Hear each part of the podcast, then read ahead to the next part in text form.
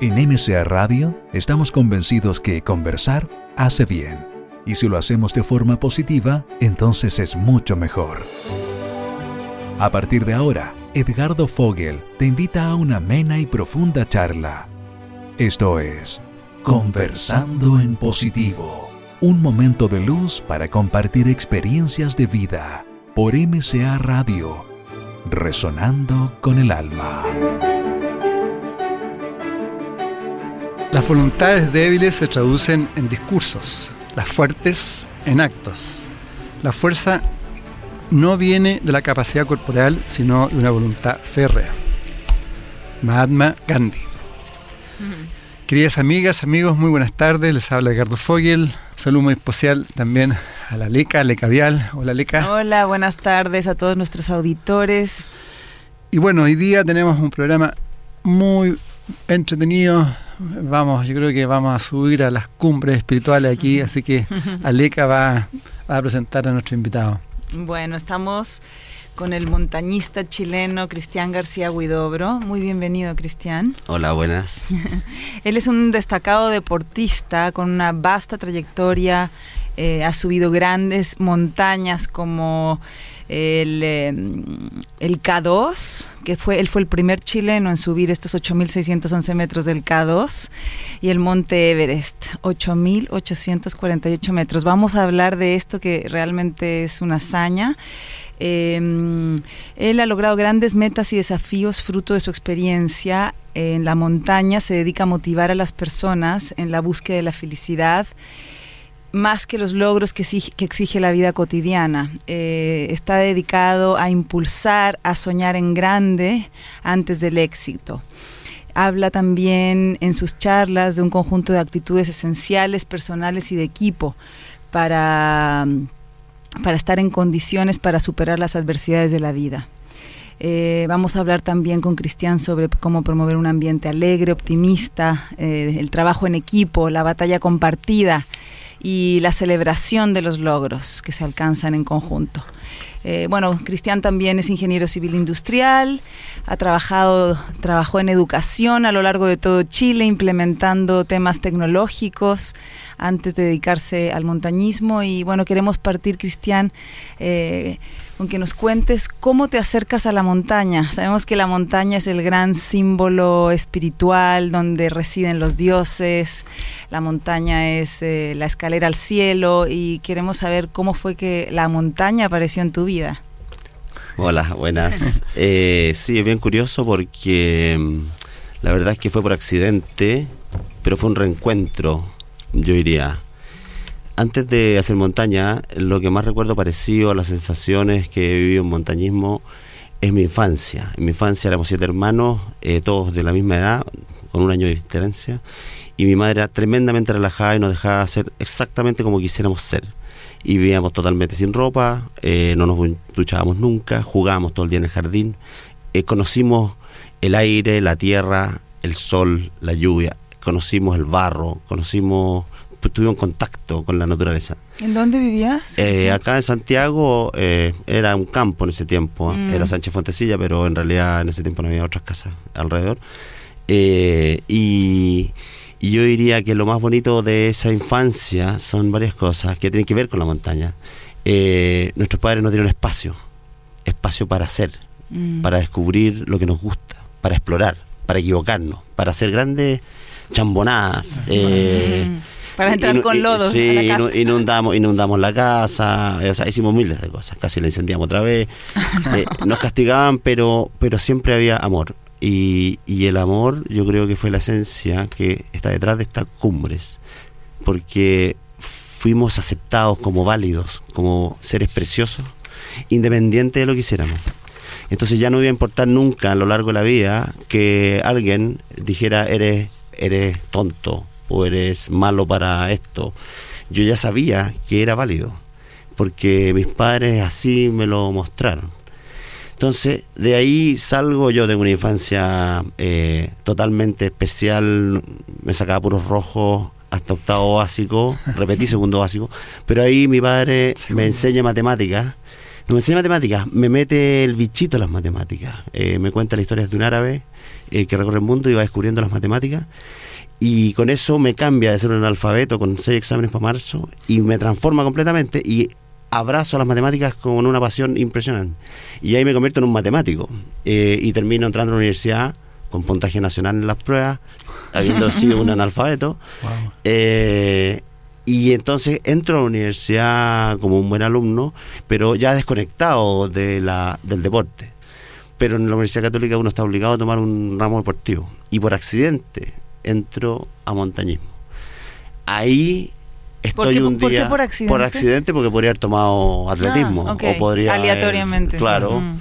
Eh, de hecho no no me tincaba en- en ir a montañismo porque era bastante antisocial o sea era bastante reservado como intimista y esto de encontrarse con otro ser desconocido entre una carpa y obligarse a conversar algo me parecía súper eh, como casi eh, agresivo Eh, pero mi hermano me dijo no, no te preocupes vamos los dos, así que los dos vamos a ser compañeros de carpa.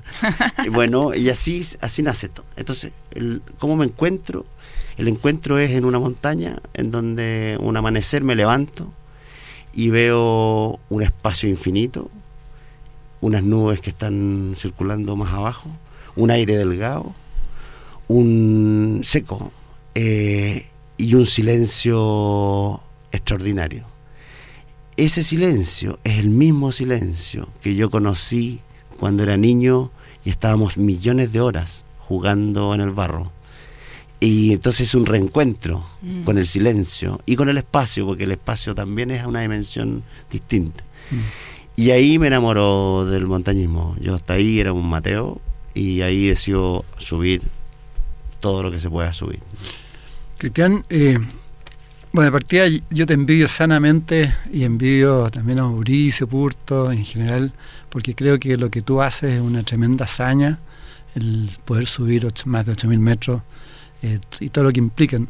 Entonces, yo te pediría, si es posible, en corto tiempo, digamos, si tú le puedes explicar un poco a las amigas, amigos autores, lo que significa, digamos, subir una, una montaña y varias montañas de estas dimensiones, qué, qué hay detrás. Sí, Eh, sí. el, el- el desafío físico, el desafío mental que hay detrás, eh, las limitaciones que uno tiene, el enfrentar el clima, la altura, el- la relación con los demás, Sí. Bueno, es una, es una tremenda experiencia. hazaña, ¿no? Así, y, y es como una escuela, es como, es casi como un retiro, eh, porque la única manera de transitar por ahí es estar totalmente despierto y totalmente eh, eh, abierto a, a trabajar con otros, porque es imposible que cualquiera de nosotros haga esto. Fuimos tres veces al Everest, por ejemplo, pero siempre escogimos rutas más difíciles. Y la gente nos preguntaba, ¿pero por qué si no han subido? ¿Por qué van por una más difícil? es que cada vez representa una fiesta más entretenida. Un desafío mayor es una oportunidad mayor de crecer también. Entonces, uno se enfrenta aquí a frío, a cocinarse todos los días. Nos levantamos todos los- muchas veces a las 2 de la madrugada para hacer de noche. Toda la, ruta que ya está equipada con cuerdas y, recién al amanecer tomar la nueva ruta para, mm, para impedir que hayan desprendimientos de rocas o hielo es aparentemente desde fuera es súper sacrificado eh, porque efectivamente tenéis que tolerar a otros cuando no estás de acuerdo eh, tienes que aprender a, a valorar y a tragarte cosas que no te gustan eh, tienes que soportar el frío tienes que soportar la incomodidad duermes dos meses sobre las piedras Eh, todo eso parece así pero hay que decir la verdad la verdad es que esto solo se sube porque te encanta, porque te fascina. Esto no se sube porque es grande e importante. Si fuera solo por eso, no jamás habríamos subido, yo creo. Eh, nos- yo me encontré con una actividad fascinante. Eh, tiene cosas súper especiales, por ejemplo, la escalada. En la escalada tú no te puedes distraer ni un instante. O sea, tú estás en una pared de roca y si te pones a pensar en qué hay que hacer mañana o cómo hay a pagar el crédito hipotecario, eh, en ese instante te caes. Re- obliga a una actitud totalmente presente. Y esto eh, es de los grandes descubrimientos eh, para mí en el montañismo. Me llevó a, a- a vivir en el presente obligadamente. Eh, y esto es maravilloso, porque cada... miras una pared, por ejemplo, y se ve horrible. Y las primeras reacciones, no vamos a subir, jamás, es imposible. claro. Los que así lo declaran cierran el espacio y efectivamente no van a subir. Pero nosotros aprendimos que eso que se ve ahí no es la realidad. Eso que se ve ahí es una imagen de la realidad. No estoy ahí, lo estoy mirando nomás. Se ve horrible, sí, pero no sé si es horrible. Tal vez va a ser horrible, no tengo idea. Lo único que sé es que aquí estoy bien, voy a hacer mi té, mis tallarines, voy a conversar, voy a poner toda mi neurona y mi capacidad afectiva para que este momento sea el mejor momento. Y me voy a olvidar de esa horripilancia que estoy mirando. y cuando me acerque a ese lugar, voy a aplicar una frase de mi abuela. Yo- nosotros vivíamos con mi abuela que tiene una frase maravillosa que yo nunca la entendí de chico. Y decía, ahí se verá, po. Ahí se Ah, verá. claro, Y a claro. nosotros nos parecía como una súper irresponsable. ¿Cómo ahí se verá?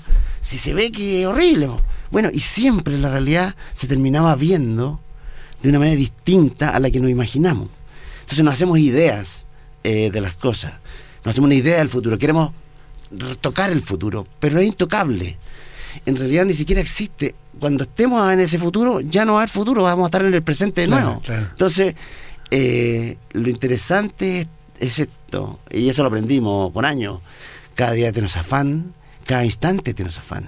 Y cuanto, si logro abocarme totalmente a, a, a ser total, total, total ahora, entonces voy a estar en la mejor posición posible para cuando me toque hacer eso. Así que yo voy con mi abuela a todas partes y cada vez que veo algo horroroso, digo, bueno, sí, puede ser. El peor de los casos es que hay que volverse. Y- Eh, y ya. Y, y bajo ese punto de vista, al, al vivir el momento presente tan, tan potente, ahí no hay miedo, ya no, no, no existe ese tipo de, de Sí, sentimiento. no, ¿no? sí existe, porque no, uno no es perfecto. Eh, por supuesto, existe el miedo, hay pasos, hay, a mí me tocó pasar, por ejemplo, en la ruta, en la escalada del Everest, hay que poner una cuerda, que es donde corrían avalanchas, corrían una vez a la semana.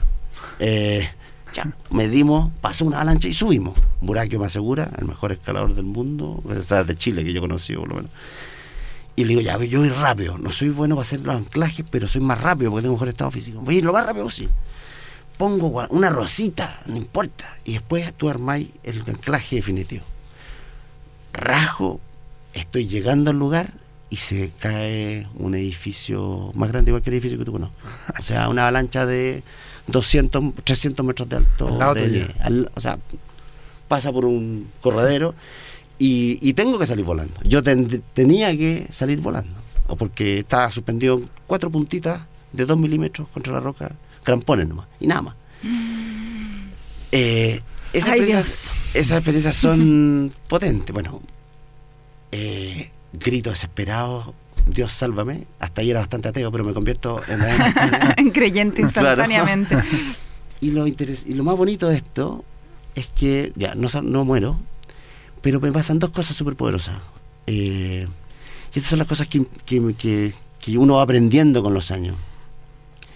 Uno no tenéis una vida por delante, por lo tanto, no sabéis cuándo, cuánto te queda. Por lo Claro. tanto, mañana, chuta, trata de abrazarlo con totalidad. Y lo segundo, que es mucho más profundo, eh, con la avalancha vi- viví una muerte que es de otro tipo. Se murió, eh, se me murió todos los conceptos. O sea, cuando bajé y tomé agua, era como si por primera vez estuviera Ajá. conociendo el agua. Sabía que se llamaba agua, pero la estaba mirando como una cosa maravillosa. Cuando alguien me habló, era como escuchar a alguien, escuchar la voz saliendo de la tumba. y entonces se me- todas las percepciones nacieron. Y aquí parece algo súper interesante. Es que la- en esta sociedad le tenemos terror a la muerte, pero la Mm. muerte primero vitaliza, porque si tuviéramos una vida eterna, seríamos súper mediocres. Pero como nos vamos a morir, nos ponemos las pilas. Claro. Y lo segundo es que es necesario morir, morir a todas las ideas que tengo del agua, del otro. Si yo sé que tú eres de tal o cual forma, porque yo ya te saqué la foto, Mm. entonces no hay ninguna posibilidad de que yo me relacione contigo, ni que te pueda, me pueda abrir a tu realidad, porque yo ya estoy interactuando con la imagen que tengo de ti. Bueno, lo mismo que la mm. montaña que decías, lo mismo que la pared. Es otra idea. Entonces tú morir a todo, a las imágenes de la montaña, de ti, del agua. Yo vi a mi hijo, una cosa bonita que conocí, cuando primero conoció la arena. Nosotros vimos al sur, pero fuimos a Morrillo. No conocía la arena. Nos fuimos a atender con las toallas y se nos quedó atrás. Tenía dos años Benjamín. Y realmente se nos volvió. Habían pasado 20 minutos. ¿Y Benjamín dónde está? Vamos, vamos para atrás y está totalmente de guata, tocando la arena y abrazándola con los dedos, acariciando estos granos calentitos que nunca había conocido. O sea, la experiencia de arena puede ser extraordinaria, pero con el tiempo tú ya la clasificaste. Claro, claro. Ya le pusiste un nombre y ya es arena nomás. Claro. Entonces, todo lo, está, todo lo congelaste, congelaste el mundo, los otros, eh, ya conociste todo y por lo tanto no te relacionas con nada. Bueno, para eso sirven bueno, de hecho, la, perdón, la Marcela Lechuga que estuvo en, la, en nuestra entrevista de la semana pasada planteaba exactamente, y bueno, varios entrevistados han hablado de la importancia de, de, vivir el último día como que nos vamos a morir, o sea, tener más conciencia de la muerte. Tú ya lo viviste ya. Sí, sí. Y estar despierto, estar atento. Igual nos puede volver a pasar, igual podemos volver a adormecernos. No es algo que uno lo aprendió y ya está listo. No, pero lo, claro, lo, ya sentiste. ya lo sentiste. Sí. Aleca, tú querías preguntar. No, que quería recordar que estamos con Cristian García Huidobro Conversando en Positivo, el primer escalador sudamericano en llegar a la cumbre del Everest. Cristian, cuéntame, me quedé pensando en lo que hablábamos antes de entrar a la cabina sobre los miedos a lo largo, cuando uno va subiendo la montaña, eh, ¿cuáles son los obstáculos más importantes? Sí, los miedos normalmente responden eh, normalmente responde a lo desconocido. Y lo desconocido aquí es que tengas algún accidente producto de algo imprevisible, caiga una roca, una avalancha, un hielo. Esos son los miedos como más externos. Pero en realidad hay otros miedos. Eh, eh, el miedo a simplemente eh, caminar por un lugar que no has ido nunca.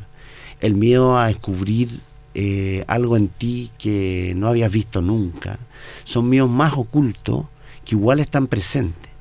Y por eso estamos en una sociedad que nos vivimos distrayéndonos. Eh, el mundial va a ser una excelente eh, Prueba. para estímulo para distraernos. Distraer es como llevar la atención hacia otro lado, pero sacas la atención de ti mismo, mm. porque no quieres, no te quieres encontrar con esta, esta, estos miedos. Porque me imagino que en la montaña de repente estás solo y estás en la inmensidad y ahí eh, eh, existe una sensación que puede ser miedo. ¿Qué es esa sensación? ¿Cómo bueno, vives depende, puedes vivir muchas cosas. Si a mí me gusta el Himalaya y por eso yo no he ido a la Antártida, no he ido cruzado en el hielo Patagonia. Si me gustan los 8000 es porque son experiencias de más de 45, 50 días. Yo diría que hasta el día 30 tú sigues actuando eh, porque tú todos tenemos como un yo soy yo soy el que todos me conocen y tengo una careta y una manera tengo soy bueno para la talla eh, siempre tengo no sé soy sarcástico. Entre el día 30 y 40 aproximadamente por decirlo de alguna forma tú ya no querías escuchar eh, la, tercera historia de Claudio Lucero porque ya está repetida o a Juan Sebastián Monte. En realidad te hay a retirar un poco pero ya te leíste el libro porque ya pasaron 30 días. Entonces te leíste los libros ya escuchaste todo lo que tenías que escuchar. Y, hay tormenta. Y hay 10 días de tormenta. Si hay 10 días de tormenta y ya no quería escuchar a nadie, ni siquiera quería leer un libro porque ya te lo leíste todo, entré en un espacio de, cero estímulo, que es todo lo contrario a la, a la vida que vivimos acá. Aquí estamos sobreestimulados y vivimos reaccionando frente a requerimientos. La luz roja, el teléfono, mm. todo. El estrés que decía la Marcela. Por lo tanto, si hay un vacío en esta sociedad, es que no es que no dejamos algo que es súper básico que yo tuve en la infancia. Es, en la infancia lo que más recuerdo es regar. Yo agarraba la manguera y me ponía, me encantaba escuchar el agua y regar. Y estaba ahí horas, se me ahogaban las plantas. Te conectaba contigo. Eh. Sí, no era un estado productivo, no estaba, no estaba preocupado del jardín. Esto es, este estar, este silencio, es casi imposible producirlo eh, de manera natural porque tenéis muchos estímulos que te, te sacan. Y por eso está la distracción y por eso está... Tenemos muy poco espacio para esos vacíos. Espacio. Y la gente vive eh, ocupándose. Vive mm. yendo al mall, yendo a, hacer actividades. Es hacedora, pero no, no es, no está. Estar nomás. Eh, para mí es como solo estar. Cristian, ¿y cómo eh, podrías describirnos cuál es la sensación del conectarse con uno mismo? Porque también, también lo hemos hablado mucho, pero... Es indescriptible.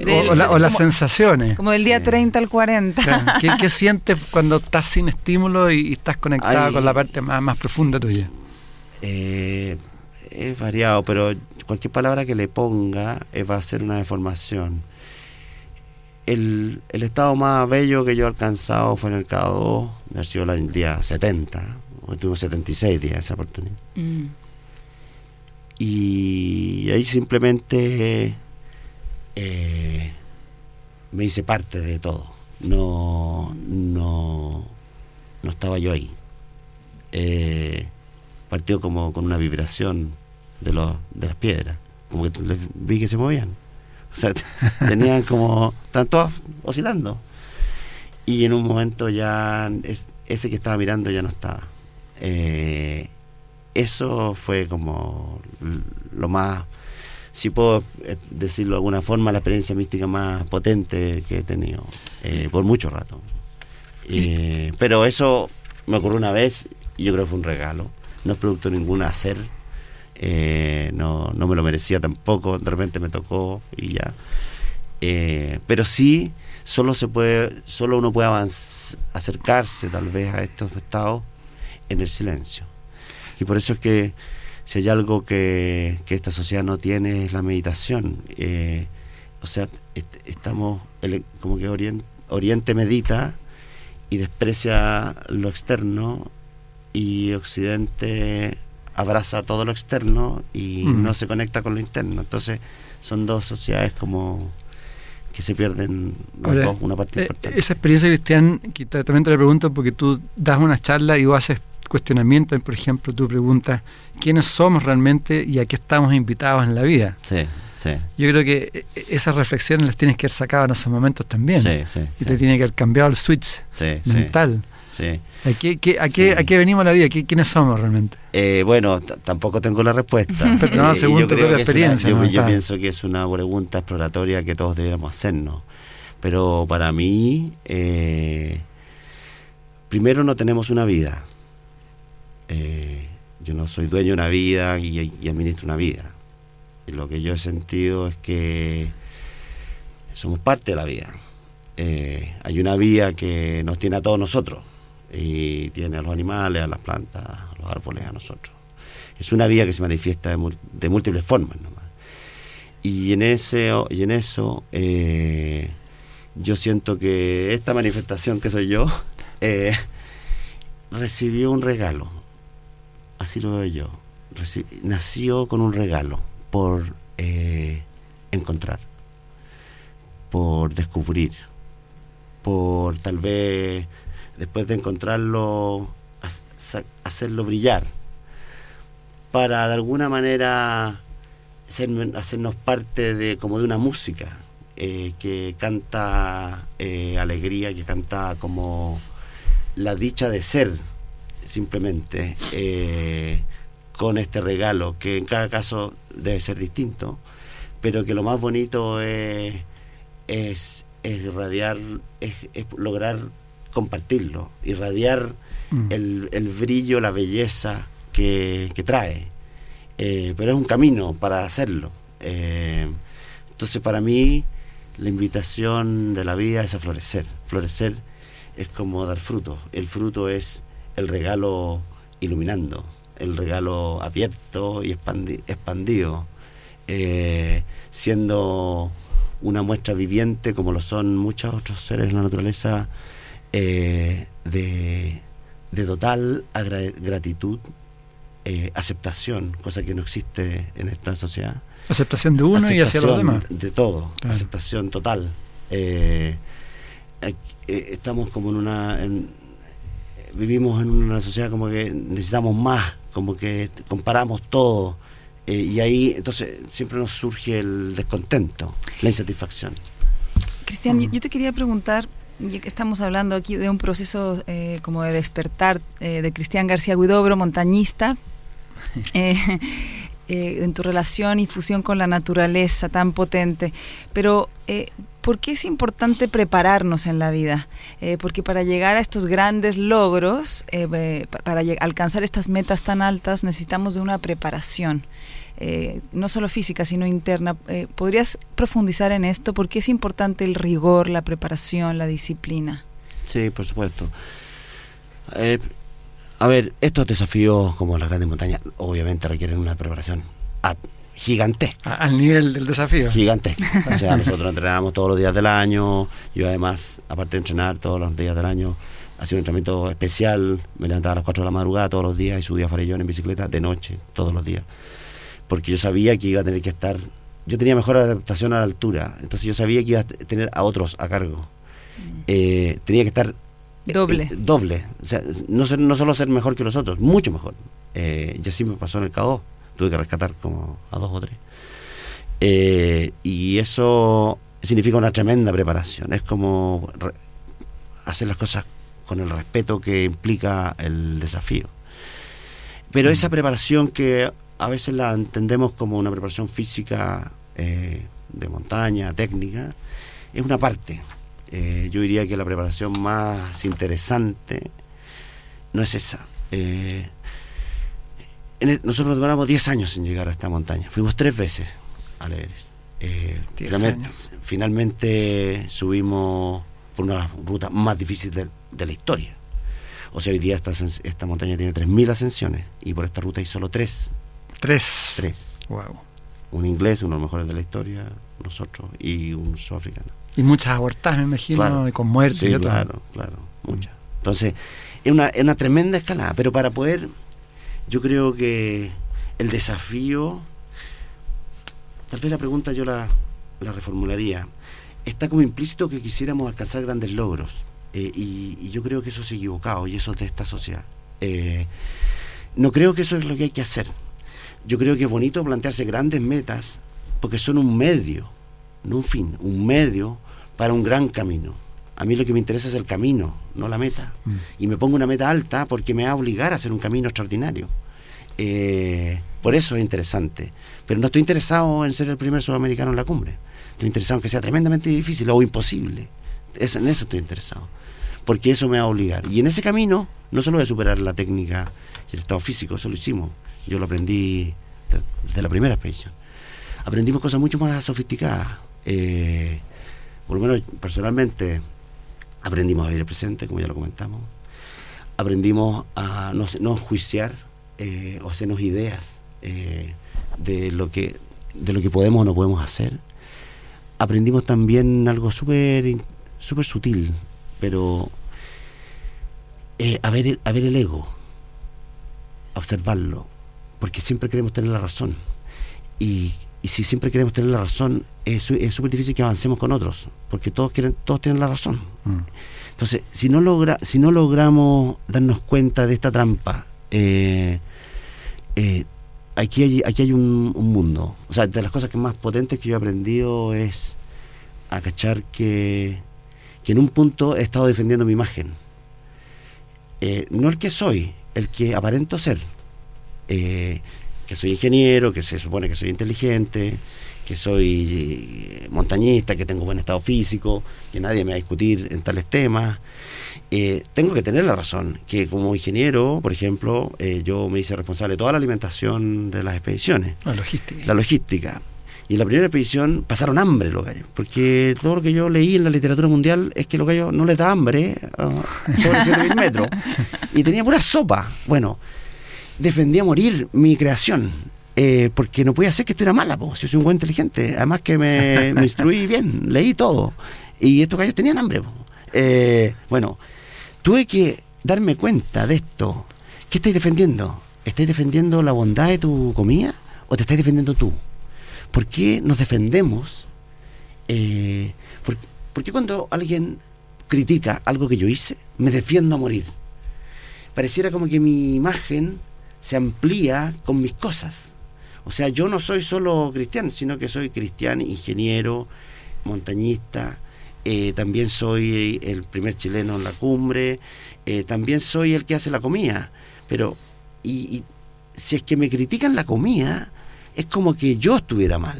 Bueno, Claro. ahí hay un fenómeno súper interesante que yo he logrado observar y es poder oh, darme cuenta que la imagen no soy yo. De, Yo- de- desidentificarte. Desidentificarme, exactamente. Claro. De todas esas mundo de aplausos eh, que el mundo te va haciendo y que te va conduciendo en la dirección que el mundo quiere. Por ejemplo, yo, como saqué 840 puntos en la prueba, pude entrar a cualquier cosa.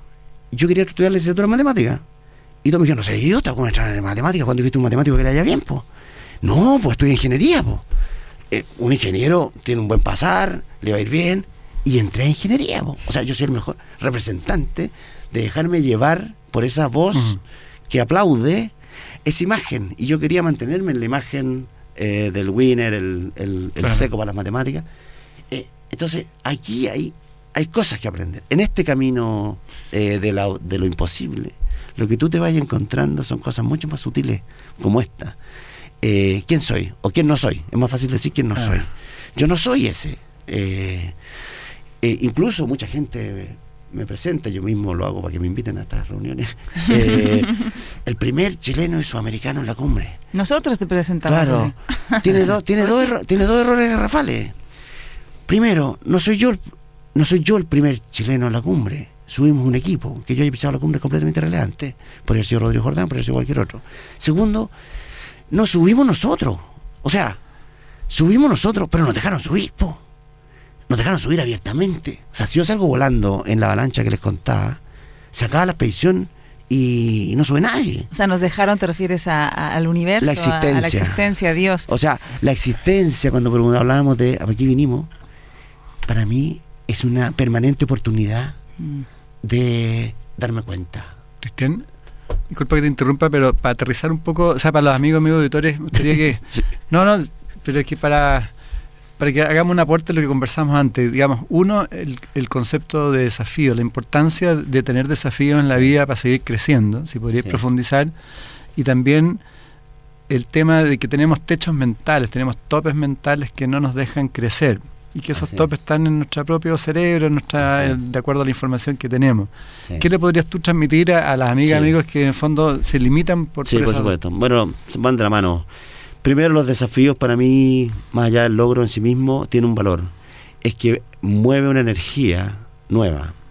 Yo le llamaría más que desafío, anhelos. Es como sueños. Un bonito sueño, eh, no cuesta nada hacer, tenerlo, pero cuando uno se inspira en un sueño, lo que hacen es que inspiran. Y la energía, la inspiración es capaz de mover cualquier cosa. Entonces, más allá de donde llegue, no es que esté interesado en el logro de ese desafío, estoy interesado en el movimiento energético que va a producir ese sueño. Me va a levantar, voy a estar despierto, interesado, Contento. activo. Mm. Me voy a despertar antes que suene el despertador, po, porque tengo un día potente para Claro, claro. hacer esto. Eso es lo primero. Lo segundo es que, a pesar de que nosotros soñamos así, yo recuerdo una historia interesante. Soñamos eso. Eh, fuimos a leer una vez, fuimos a leer la segunda vez, pero en el fondo, en el fondo, en mi caso, nos vestíamos como montañistas, entrenábamos como montañistas, tomamos el avión, pagamos el permiso para el cerro, hacíamos todo lo que hacen los montañistas que suben los cerros, pero yo in- in- internamente estaba seguro que no íbamos a subir, porque tenía un juicio que estas montañas en realidad las han subido puros famosos. O sea, los gallos, los gallos que suben son de otro currículum, de otro nivel. Probablemente son marcianos, los trajeron para acá, no tengo idea. Entonces, me, me pasó. Por eso que estas historias largas son bonitas, porque estás encontrando con personas con, Mm. que conocimos al mejor escalador de la historia, diría yo, de Himalaya, que se llama Joe Brown. Para mí era Dios Brown. Llegó Dios Brown y todos bajamos a conocerlo. Y resultó que Dios Brown y su equipo, que eran todos célebres, habían escalado todo, todo, todo. Todavía no somos capaces los chilenos de subir una montaña que se llama Canchanjunga, que es la tercera más alta del mundo, que Brown subió el año 54. Y todavía nosotros no somos capaces. ¿ya? O sea, eh, de otro nivel. Bueno, llega este gallo y tiene dos grandes problemas. Uno, llega a 6.000 metros y no saben armar la carpa. Tienen unos fierros, nunca la han armado, no se han preparado, la preparación, no la han hecho, y empiezan a improvisar y se ven superados por la carpa. Nosotros le armamos la carpa. y dos, el tipo de logística les manda un montón de tambores y no les manda comida. Están a 6.000 metros, van a tener menos 20 grados por lo menos, y no, no tienen comida. Y ahí yo les paso una bolsa de comida que habíamos hecho, pero como para la, a la luna, unas raciones maravillosas. Y cachamos, se, se van felices con la comida, y cachamos, ok, Joe Brown será un genio para la escalada. Pero al menos, dijimos, en armado de carpa y diseño de alimentación, a estos ingleses les damos 100 patas. Ahí yo caché que tenemos algo y que tenía un juicio gigante de que las grandes cosas son para otros. Hay caché que Brown no es Dios, que Brown es un ser humano que comete errores humanos, como no llegar con comida a 6.000 metros. Y nosotros no somos escaladores, pero teníamos una, una organización maravillosa. Los juicios, los prejuicios son el principal, la mente, el principal techo, diría yo, para avanzar, la mente y especialmente el ego, porque en e- dentro de la mente, siempre que tú... Y, y en, ese, en, ese, sentido, creo que es importante, ¿no? Un poco como este programa, conversando en positivo, cambiar el switch de los pensamientos, ¿no? Sí, claro. ¿Mm? Hay, hay que darse cuenta que, que en realidad es esto, es como súper simple, pero va a parecer casi estúpido. Eh, cuando uno se abre, cuando uno se abre a una posibilidad, cuando uno está disponible y tiene ganas, curiosamente, la existencia te, la, te, te trae, te, te la entrega. Yo no le voy a dar una explicación a eso, es un hecho. Sí. Es un hecho que he constatado en innumerables oportunidades. Y la gente que se cierra, la gente que, que cuida lo, que, lo poco que tiene y está mezquinamente administrando esos recursos, eh, lo se pasa hace, mal, sí, se le hace difícil. Hace yo, difícil. Uno de los tipos mm. que yo conocí en esta historia, eh, mi compañero de escalada que ya murió, Buraquio, el tipo era extraordinario. Es el tipo más libre que yo conocí. Se ponía a caminar en cualquier dirección. O sea, se dedicó a la ingeniería mecánica, se dedicó a la fotografía, se dedicó a los kayaks, se dedicó a la medicina, inventó aparatos médicos de nivel mundial. Y en cualquier área que se metía, no es que fuera Da Vinci, el tipo no tenía miedo se, se, se, ponía, se hacía disponible, mm. abría el espacio para que algo pasara. Y en todas le iba bien. Entonces, eh, y, pero sin embargo hay algo que compite, y ahí está la mente. En este caso, lo que compite es el muerto de hambre. Nadie quiere dar un paso a lo desconocido porque piensa que se puede morir de hambre. Hoy día come, puede comer poco, pero, pero es seguro. Mañana, si es que no lo tengo seguro, si es que es incierto, me puedo morir de hambre. El muerto de hambre es un fantasma que todos tenemos. Pero si se muriera la gente de hambre, de verdad, yo la vería tirar en la calle. Y, y la gente no está en la calle tira muerta de hambre. Por supuesto. ¿Y qué, qué, le podrías decir tú, Cristiana, a la, a la gente especialmente más joven, eh, que se lancen en, en, algún tipo de desafío para que vayan como abriendo, su, sacando sus limitaciones? Sí. ¿Qué, qué, le, ¿Qué le podrías transmitir? Yo lo principal es que hagan exactamente lo que les gusta sin miedo. Lamentablemente crecimos en una cultura con, desconfiada, pero yo he aprendido a que la existencia es totalmente confiable. O sea, eh, nada malo nos puede pasar. Y por lo tanto, lo que tenemos, lo que tenemos que hacer es simplemente sintonizar con el que soy. Y, y para sintonizar con el que soy, mi primera recomendación sería recordar hechos notables de mi infancia porque a mí me ha ayudado muchísimo. Sí, es verdad. Eh, yo he encontrado en mi infancia, cuando hablamos de la voluntad, por ejemplo, eh, o de plantearse desafíos, o de su, superar como la, las calamidades de una montaña, yo recuerdo cuando íbamos a, a, a la playa, íbamos a capear olas al Tabo los siete hermanos se metían no en el primer tren de olas, sino que en el segundo tren de olas. Mi vieja no tenía ninguna posibilidad de sacarnos como a 100 metros adentro de la, del mar salíamos a las 3 horas de adentro, totalmente azules, con hipotermia, casi para la posta. Desde fuera, alguien podría decir, pero qué, qué perseverante este niño, la voluntad que tuvo para mantenerse tanto rato eh, dentro del mar. Así se ve desde fuera, uh -huh. como alguien voluntarioso y perseverante. Pero si tú lo miras de verdad, ese cabro chico está gozando como chancho en el barro. Sí, según, según Entonces, la recomendación principal, buscar lo que me, lo que me gusta pasarlo bien, pasarlo bien. Si, si me estoy aburriendo mucho, esto no es mío. Si, si, si esto me fascina, pero no sé cómo se va a financiar, dale. ¿Y, ¿Y, cómo puedes tolerar la frustración y los fracasos? Porque hoy día, especialmente la gente joven, no tolera frustraciones. Sí. Yo creo que con, con hay un, para mí hay una sola receta. Nosotros hemos tenido fracaso. Eh, la segunda vez, por ejemplo, tuvimos 76 días en la montaña y no subimos. Pero estuvimos 76 días totalmente entregados. Eh, y lejos de, de, encontrar el fracaso y la frustración, lo que yo viví bajando de la cara norte del Everest fue la plenitud más máxima. ¿Y sabes por qué se produce? Cuando uno está totalmente totalmente puesto en algo, eh, nos dijeron, esto, o lo voy a decir al revés, como que nos contaron que solo nos podemos alegrar si lo logramos. Y esto es falso. Si es que nosotros nos, nos abocamos a algo, y aunque no lo logremos, todos los días estoy yo entero ahí, mi neurona, mi inteligencia, mi ser, mis manos, si yo estoy totalmente en algo, en cualquier oficio, voy a crecer. Y por lo tanto no surge la frustración. La frustración surge de la expectativa. La frustración surge de, esperar el resultado. Y como estamos en la cultura del resultado, mientras no tengáis resultado, va, el, el entorno te va a castigar. Pero eso no tiene que ver con lo que te pasa a ti. Si es que tú estás seriamente, enteramente puesto en algo, es imposible frustrarse y fracasar. Nosotros tuvimos 76 días en el, en el, en el Everest y las veces que más lleno me he sentido es bajando, derrotado, entre comillas, de esta montaña, habiendo vivido una experiencia extraordinaria de entrega total, imparada durante los 76 días. Otro tema que me parece fascinante, el tema de, de, subir a la montaña, es como la interrelación en el equipo. ¿Cuáles son las como las eh, cualidades o virtudes o valores que se desarrollan en un verdadero equipo, en un verdadero, eh, cuando hay una armonía mm. en este trabajo en conjunto, sí. o que tú hayas descubierto en estos ascensos que me imagino que se, se potencian, ¿no? Sí, mira, yo diría que hay varias cosas, por supuesto, pero mencionaría dos. La primera es que a pesar de que los equipos están de moda, eh, cuando verdaderamente surgen los equipos es cuando se necesitan. O sea, si es que yo, por ejemplo, yo con Claudio Lucero eh, por años tuve diferencias.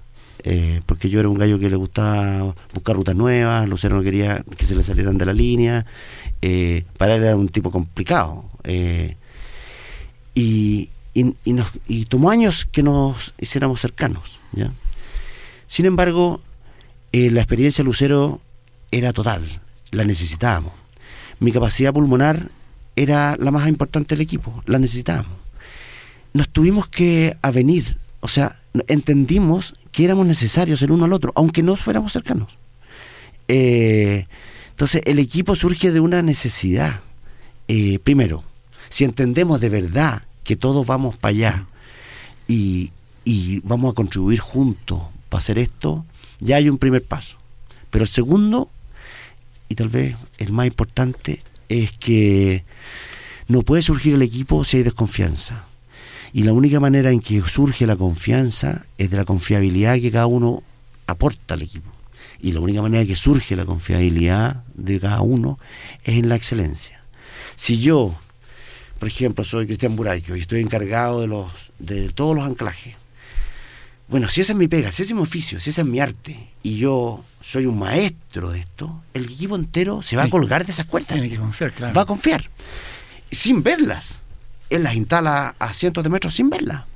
Entonces, aquí hay otro tema, calidad, confiabilidad, confianza y la necesidad de trabajar juntos porque compartimos un desafío común. Queremos juntos hacer esta, este sueño, digamos esos ingredientes son como los esenciales.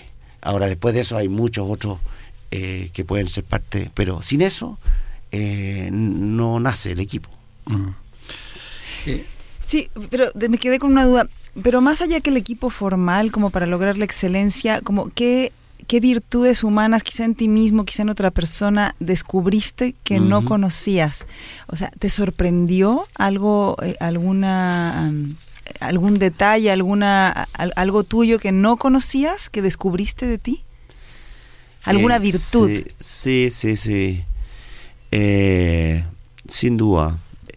Eh, por ejemplo, eh, yo creo que cada persona, o sea, cada persona tiene distintas cosas, digamos, pero eh, La principal es, es la capacidad de, de escuchar, de escucharnos, de escuchar al otro, de abrirme al, a ese a ese otro que aunque tiene cosas que no comparto, tiene muchas cosas, muchas cosas eh, súper potentes.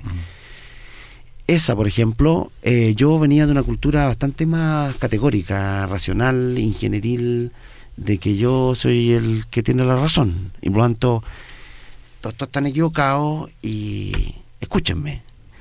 Una de las cosas principales que yo diría, pues, eh, desarrollar es esa capacidad de escuchar. Y, y es lo que necesita el país hoy día. Sí, Justamente sí, lo que hablamos sí. con Humberto Maturana también, la importancia de saberse escuchar, la colaboración. Y ahí, ahí, ahí entra el amor también. O sea, en el fondo somos todos uno. En el fondo. Sí, claro. Yo también te quería preguntar cómo, cómo vencer la inercia y cómo desarrollar el, el carácter y la voluntad. Ujú. Eh, yo creo que hay que volver eh, un poco a la niñez. Yo creo que hay que jugar. Yo creo que hay algo entre la alegría y la risa que es fundamental. Si yo necesito encantarme, necesito el encantamiento, necesito la música, la magia. Yo o sea, todas las conocí de chico, pero después me puse serio, me puse responsable y evaluador. Y cuando mido cada paso que voy a dar, pe- sesudamente, entonces no, no está dotado de esta eh, liviandad, no está dotado de esta irreverencia. Hay que ser irreverente, eso hay que ser. Eh, no hay que inclinarse ante nada establecido, ante nada, muy por bonito que sea. Eh, hay que permitirse eh, vivir con frescura, es como eso. Yo diría como que hay que volver a, la- a las raíces, como a, a la inocencia que teníamos cuando todo nos sorprendía o nos lográbamos cualquier cosa, cuando teníamos una energía total. Si ustedes se fijan, los niños, para mí es el mejor exponente de esta, de esta energía. Cuando hablamos de llegar a la montaña, yo no solo llegué, llegué corriendo a la cumbre. Es más, me salté el escalón de Hillary, no lo vi.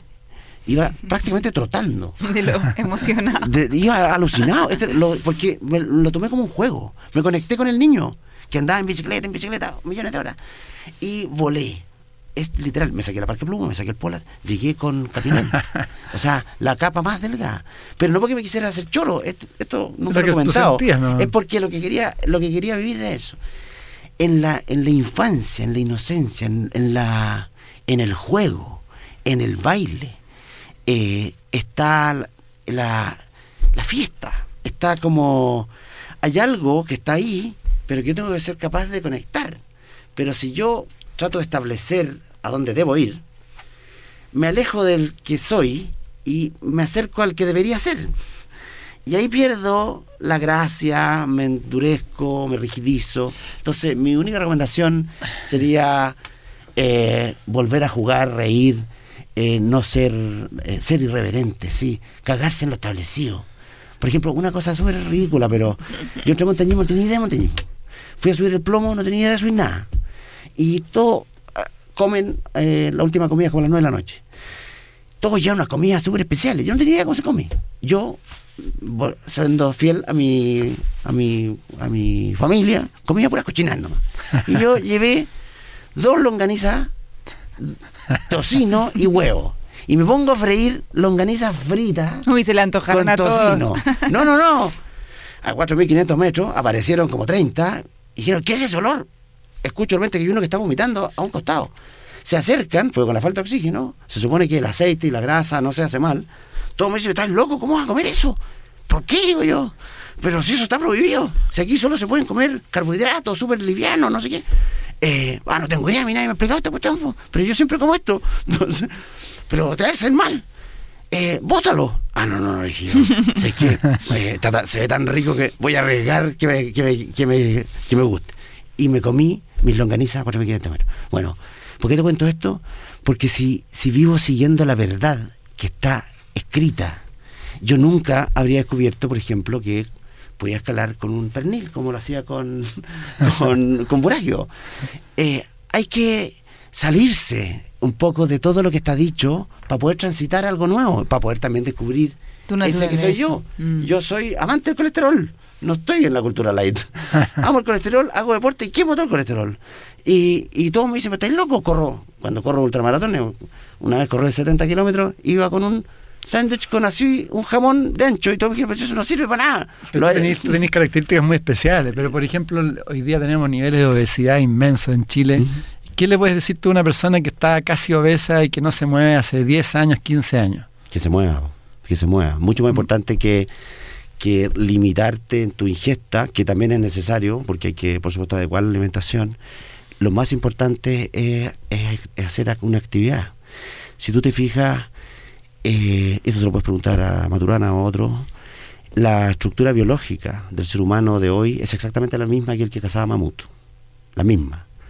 Y el gallo comía así un pedazo de carne con grasa y no le pasaba nada. La diferencia es que corría 24 horas al día. Se movía todo el día. Entonces, claro. eh, lo que hemos hecho es que hemos sentado en un escritorio al, al tipo de antaño y ahora le hace mal el colesterol ¿Por qué? Porque no, no, no, no es capaz de procesarlo. No lo, bota, claro. Pero ¿qué está mal? ¿El huevo? ¿En la grasa? ¿O el tipo? Es el tipo que está mal, no la comida, pero echamos la culpa a la comida. Mm. Bueno, está todo al revés. Está todo a vuelta porque no somos saludables, digamos. Si tuviéramos una vida saludable, no nos haría mal todo lo que está alrededor. Es cierto. Bueno, nos, ya, todavía estamos a cinco minutos. Un minuto del programa, dos minutos ya nos quedan. bueno, entonces unas últimas palabras, Cristian, em, para nuestros auditores acerca de... A mí me interesa mucho lo que hablaste de la atención plena, de estar conscientes. ¿Algún último mensaje sobre, la, no sé, las grandes lecciones de la montaña, sobre... Ah, sobre el título del programa, le pusimos Si se quiere, se puede. Sí, bueno, tal vez una manera de, de poder aparte de solo querer, eh, yo creo que tiene que ver con primero darnos cuenta, darnos cuenta lo más posible de lo que estamos haciendo, eh, tener más conciencia, eh, porque hay muchas cosas que hacemos de manera automática. Si nos damos cuenta y además estamos totalmente presentes en el siguiente paso, no en la vida, no en el siguiente paso, si en el siguiente paso estoy totalmente ahí, o sea, si estoy tomando desayuno, estoy con el café, me lo estoy disfrutando el café, pero no estoy tragándome el café mientras contesto un WhatsApp. Porque cuando hago esas dos cosas no hago ni una ni otra. Cuando estoy totalmente en una cosa, totalmente presente y consciente de que es esto, no con mi mente en otro lado. Eh, y además, diría yo, eh, abrazo la vida como una oportunidad de celebrar, de bailar, de, de brillar de crecer, de, de pasarlo bien, de, de simplemente eh, ser feliz en la dimensión que sea que me toque vivirla, entonces yo creo que vamos a, a estar ahí, eh, en una vida vibrante, donde lo importante no es si me tocó más o me tocó menos, si tuve un cáncer o no, o no, o no he tenido ningún cáncer. Lo importante es que no importa cómo esté, todas las situaciones de vida puedo vivirlas en totalidad todas las situaciones de vida, con enfermedad o sin enfermedad, pueden ser un, un, espacio de crecimiento, de florecimiento, de alegría y de baile en la dimensión que nos toque vivir. Muchísimas gracias, querido Cristian. Felicitaciones por lo que haces, por lo que le transmites, a tener, a sacarse los, los topes mentales, ¿no es cierto? Y a generarse desafíos para estar más vivo y a vivir el momento presente. Gracias, pues. Muchas, muchas gracias por invitarme. Muchas Encantado de estar aquí. Cristian. En MCA Radio estamos convencidos que conversar hace bien. Y si lo hacemos de forma positiva, entonces es mucho mejor. Edgardo Fogel te acompañó en una amena y profunda charla. Esto fue Conversando en Positivo, un momento de luz para compartir experiencias de vida por MCA Radio, resonando con el alma.